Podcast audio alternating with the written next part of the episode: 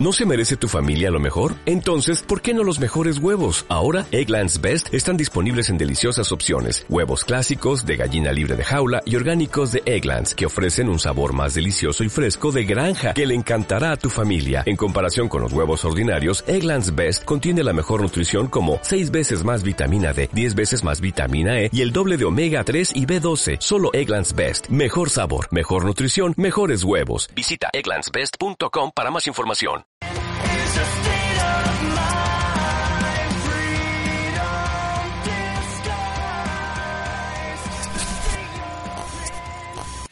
Bienvenidos amigos al episodio número 7 de Anarco, su podcast favorito del mundo. Mundial. Mundial. ok, el día de hoy les venimos a hablar, obviamente, primero con Adrián. Ok.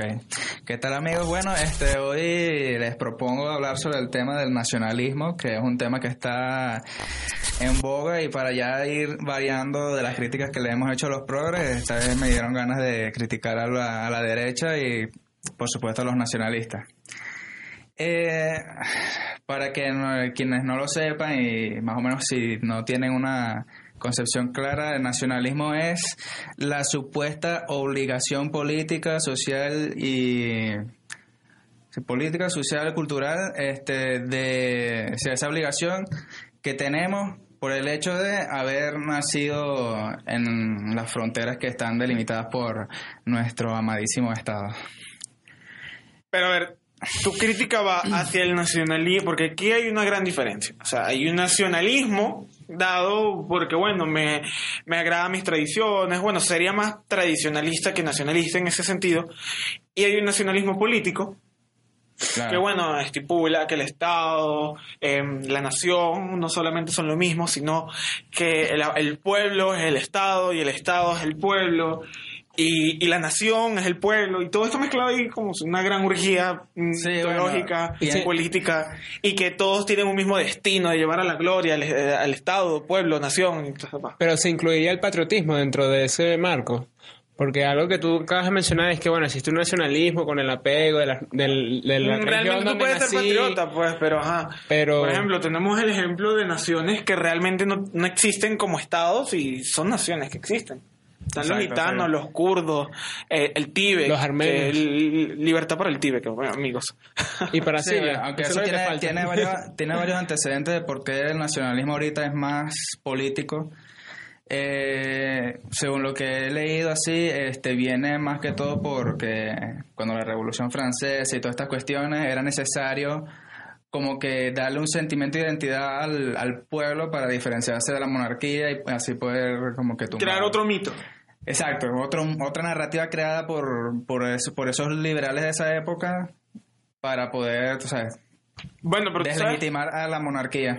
hace, em, hace dos días, hablando entre libertarios, eh, un compañero llamado Leonardo, cuando estábamos hablando del tema del contrato social, nos estaba hablando de que era un mito creado para, bueno, sustituir los mitos anteriores. Para, Tal cual, tal o sea, cual. simplemente es una forma de construir un nuevo mito para que este nuevo estado moderno no se me caiga en mil pedazos. Claro, eso, No, eso, que eso a la ya no hay una monarquía basada en Dios.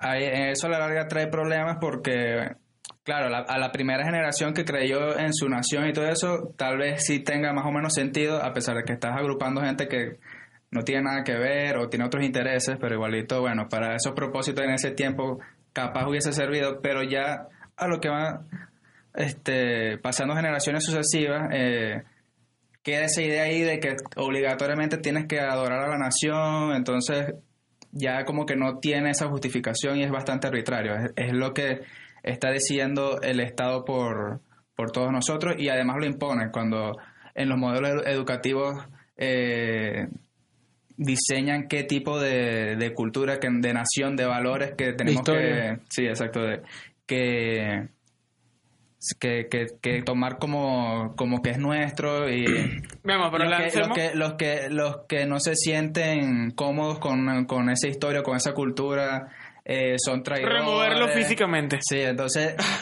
o, o que tienes que, ¿cómo, cómo se, ajá, tienes que, porque sí, obligatoriamente, eh, pertenecer a este tipo de apoyar al, al talento de acá, al- a- no, no, A la economía, al comercio. El, el comercio, todo tiene que ser de aquí.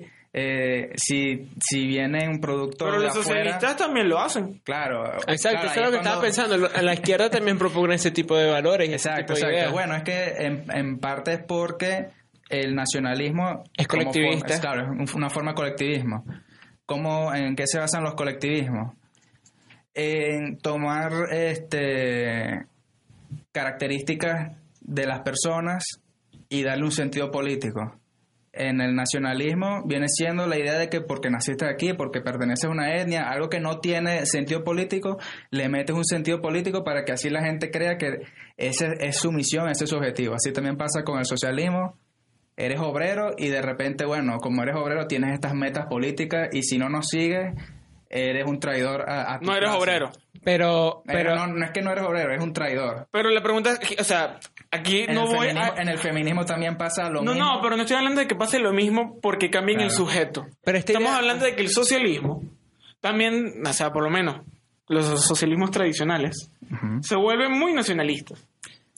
Ah, bueno, Eh, estamos claro, ahí- hablando de, por ejemplo, la Unión Soviética, Ahí, ahí- ahí estamos hablando. eh, la China de Mao, Ahí pienso que el como- régimen chavista, como lo que la estamos hablando- como Yugoslavia. lo que estamos hablando ahorita sobre los mitos, precisamente ya en el socialismo como el mito del, del- de que la clase obrera tiene estos, estos, objetivos políticos ya no está funcionando, eh, no sé, van a la- al, al- al mito que es más que es más, más fácil de manipular, que es el nacionalismo. Entonces por eso es que los socialismos terminan siendo nacionalistas al final porque es la narrativa que funciona. Pero este nacionalismo tuvo alguna justificación en su comienzo. Pues yo, o sea, dentro, dentro de lo que puedo pensar en este momento rápido, es que se debe a, a una narrativa que pudo haber comenzado en, en los tiempos de, de las independencias de las colonias, en la que los, los, los de Nueva Granada aquí en Sudamérica, los de los de Nueva España en México y los estadounidenses con los británicos luchando entre sí por, por X o Y razón,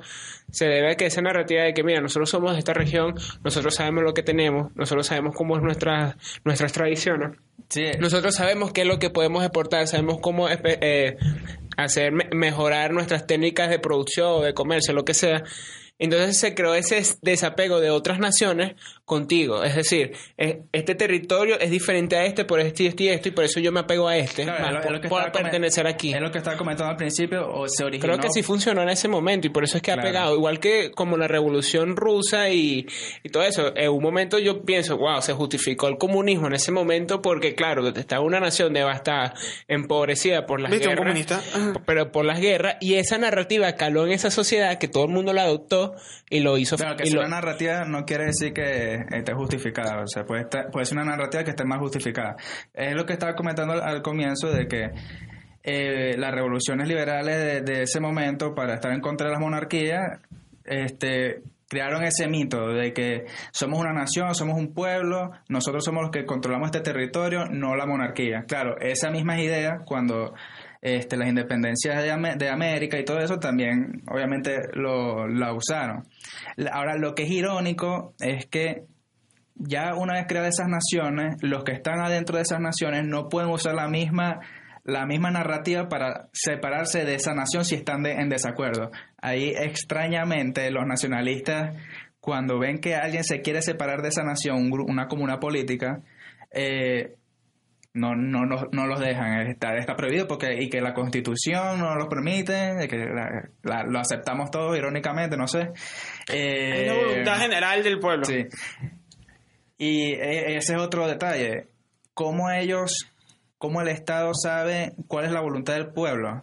a través de los votos. ahí- claro, usualmente se puede decir, ajá, es que cuando votamos, ahí está la, la- la voluntad general. No sé si han leído... o mayoritaria, mejor dicho. No sé si han leído un economista que se llama Kenneth Arrow, que él tiene un, Ah, un sí. ensayo sobre la paradoja de la imposibilidad de, la- de las elecciones, de la es democracia. un teorema en realidad. Exacto. Este que dice que es difícil o bueno, es- no hay forma justa de crear un agregado que te permita como que demostrar esa, esa voluntad del pueblo, porque la gente tiene diferentes Bueno, pero inventaron algo llamado di- diferentes democracias representativas y no, pero que, no, que sigue siendo el mismo problema. La gente tiene preferencias diferentes O sea, yo, yo puedo este, preferir una política A a una política B, pero el otro prefiere una B a la C y el otro de la C a la A. Entonces, ¿cómo tú sacas una voluntad si cada individuo tiene como que preferencias diferentes según las opciones que hay? Es arbitrario, la mayoría de las veces pones una regla y la mayoría de las reglas son arbitrarias, pues, o sea, no, eh, eh, eh, por ser 50, por ser 51%, eso ya quiere decir que es la mayoría. ¿Dónde está la evidencia que eso sea así? No necesariamente eso es así. Otra cosa que se me viene a la cabeza es que el nacionalismo no, no solamente se limita a un país o una nación o un estado, sino que también ha, lleva- ha llegado hasta un continente. El caso de la Unión Europea, yo siento que algunas políticas allí son extremadamente nacionalistas y proteccionistas, porque eso tiene también como un vínculo en el que debo proteger lo que es mío y lo que está dentro de mi territorio a, a lo que está Pero, externo. le- o sea, pero a ver, Entonces creo que puede suceder como la, la- la- es que la creación de otro mito. la lucha entre Latinoamérica contra, contra América, Es que, son- Norteamérica. es- es que se basan en mitos. A ver, antes de la Unión Europea, alguien pensaba en la identidad continental europea. No. La gente decía, bueno, yo soy francés, yo soy alemán, yo soy italiano, eh, británico, incluso vamos a decir escocés. Pero nadie piensa en esto de que soy europeo. Hermanos, eso es una invención, es algo artificial. Ahora me van a decir, bueno, pero la gente sí se sentía pegada. So- somos europeos menos los suizos que están como en- los- en Exacto, el medio somos de- europeos, excepto los países que no son miembros de la Unión Europea. Es como los británicos, algo así. Eh, No, o sea, no. O sea, eh, es un tema de que, ok, tú te puedes sentir, por ejemplo, somos hispanohablantes, vivimos en Hispanoamérica, estamos en un mismo continente, venimos de una misma colonización, pero tenemos nuestras diferencias. Claro, pero es que Por se- encima, por ejemplo, por encima de sentirse, por ejemplo, europeo, tú te sientes principalmente pegado a donde tú vives. claro, Tú no ese- te vas a es sentir de la misma... O sea, es- tú te puedes ir a un país que no es parte de la Unión Europea, que ni siquiera está asociado a la Unión Europea, digamos, Serbia o Rusia, y eso sigue siendo Europa, claro. pero es otro tipo de Europa. Tú te sientes apegado Es a lo que tú conoces. pero es Exacto, es- o sea, es lo que digo. La- el sustento del Estado de mantener una nación es arbitrario, lo deciden ellos según su conveniencia. y- Y, y lo podemos ver a lo largo de la historia, pues, no- cómo la algo- cantidad de naciones se multiplican y se multiplican y se multiplican. Claro, y, y también es como que ingenuo pensar que las naciones que están ahorita son las que van a estar para toda la vida. Exacto, en O mil sea, años seguramente muchas naciones que hoy conocemos Claro. no, no van a existir. a, a medida que va creciendo la cantidad de población, eh, la información cada vez viaja más rápido gracias al internet, la globalización, etcétera, lo más probable es que surjan surja la necesidad de crear más comunidades políticas que estén totalmente desarraigadas de lo que está ahorita como es el Estado y todo eso. Va a ser Exacto. necesario que se separe y se E fragmente incluso todo. podemos ver que no es necesario esta idea, porque nos van a decir, bueno, pero si ustedes están de acuerdo en que se dividan, entonces ustedes están de acuerdo en crear más estados nacionales.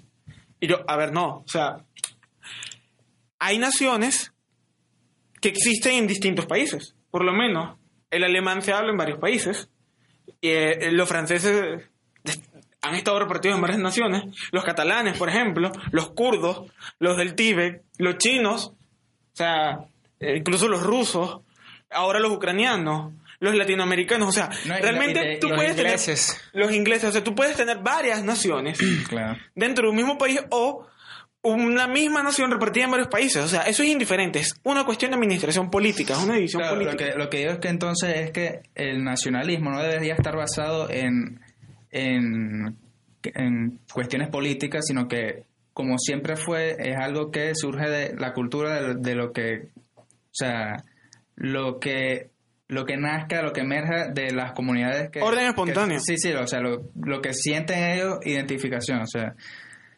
es ingenuo pensar de que, por ejemplo, aquí el caso de de Venezuela es icónico. Los, los, los zulianos no, no, o sea, son diferentes, tienen un- una idiosincrasia diferente y suele haber ese, ese, ese Ese choque. roce con el de, los demás venezolanos. Entonces, bueno, ne- El si nacionalismo ellos, se si ellos, sustenta en dese- ese si mito. ellos desearían secessionarse, deberían poder... Ojo, ojo, hay gente que considera que el separatismo es algo malo. Sí, por eso El, lo el- digo, el eh. tema, el tema de que No se tiene nada de. Zulia, pero hay gente que lo asocia de esa forma. Con Ah, el caso, ¿eh? con el caso catalán, Este que- no es su programa. Claro, Este pero es nuestro programa. Bueno. si a ustedes no les agrada, desuscríbanse. lástima, lástima que se va a acabar el tiempo, pero me hubiese gustado hablar el, el- la posición del individuo o de la persona ante esa narrativa del nacionalismo, porque cómo ha calado ese, ese tipo de narrativa. En el ejemplo de la Alemania nazi, cómo todos esos alemanes estaban ilusionados con, e- con esa idea, o sea, Claro. cómo, Se basa en un mito. cómo cala. Pero es eso, o sea, se basa en un Es- mito. Es un mito y es impuesto a través de las instituciones del Estado mediante la coerción. O sea, Eh, y la todo. propaganda, pero Exacto, es o interesante sea, ese claro, punto La para idea, la idea es como que separar la, la nación del Estado y que las ideas culturales se tengan que. Es que el Estado y la nación no son cosas distintas. En la, en la libre asociación, o sea. No, no es justo que las naciones sean impuestas porque me da la gana, sino que es lo que decida Y más esa- crear esa identidad comunidad. falsa. Claro. O sea, identidades que realmente es arbitrario, pues es arbitrario. Lo, lo que el Estado pone Naciones como nación es arbitrario. Exacto. Bueno, amigos, esto ha sido hasta el día de hoy. Todo, este, espero que les gusten, ya saben, suscribirse, apoyarnos en Patreon, porque la libertad necesita su dinero, evidentemente. Y bueno, compartirlo con sus amigos, debatir, si ustedes están de acuerdo o no, lo pueden dejar en la caja de comentarios. Si no están muy acuerdo, pueden dejar de seguirnos, está en su Me total pueden- Me libertad. pueden debatir en Facebook y en Twitter. Exacto, nos necesitamos su dinero para esta clase de Oye, pero a mí materiales. me gustaría que me siguiera. Bueno, también síguenos en nuestras redes sociales. Abajo en la descripción estarán nuestros patrocinantes. Recuerden seguirlos. Y evidentemente nos vemos en el próximo episodio.